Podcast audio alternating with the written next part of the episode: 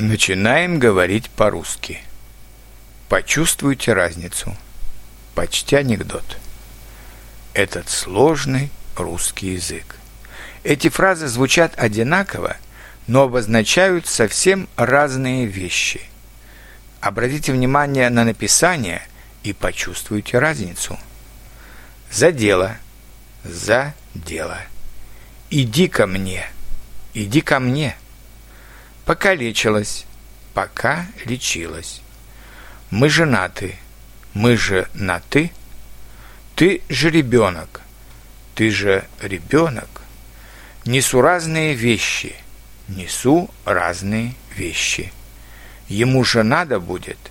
Ему же надо будет. Надо ждать. Надо ж дать. Если что-то не поняли, напишите, я вам отвечу. До новых встреч!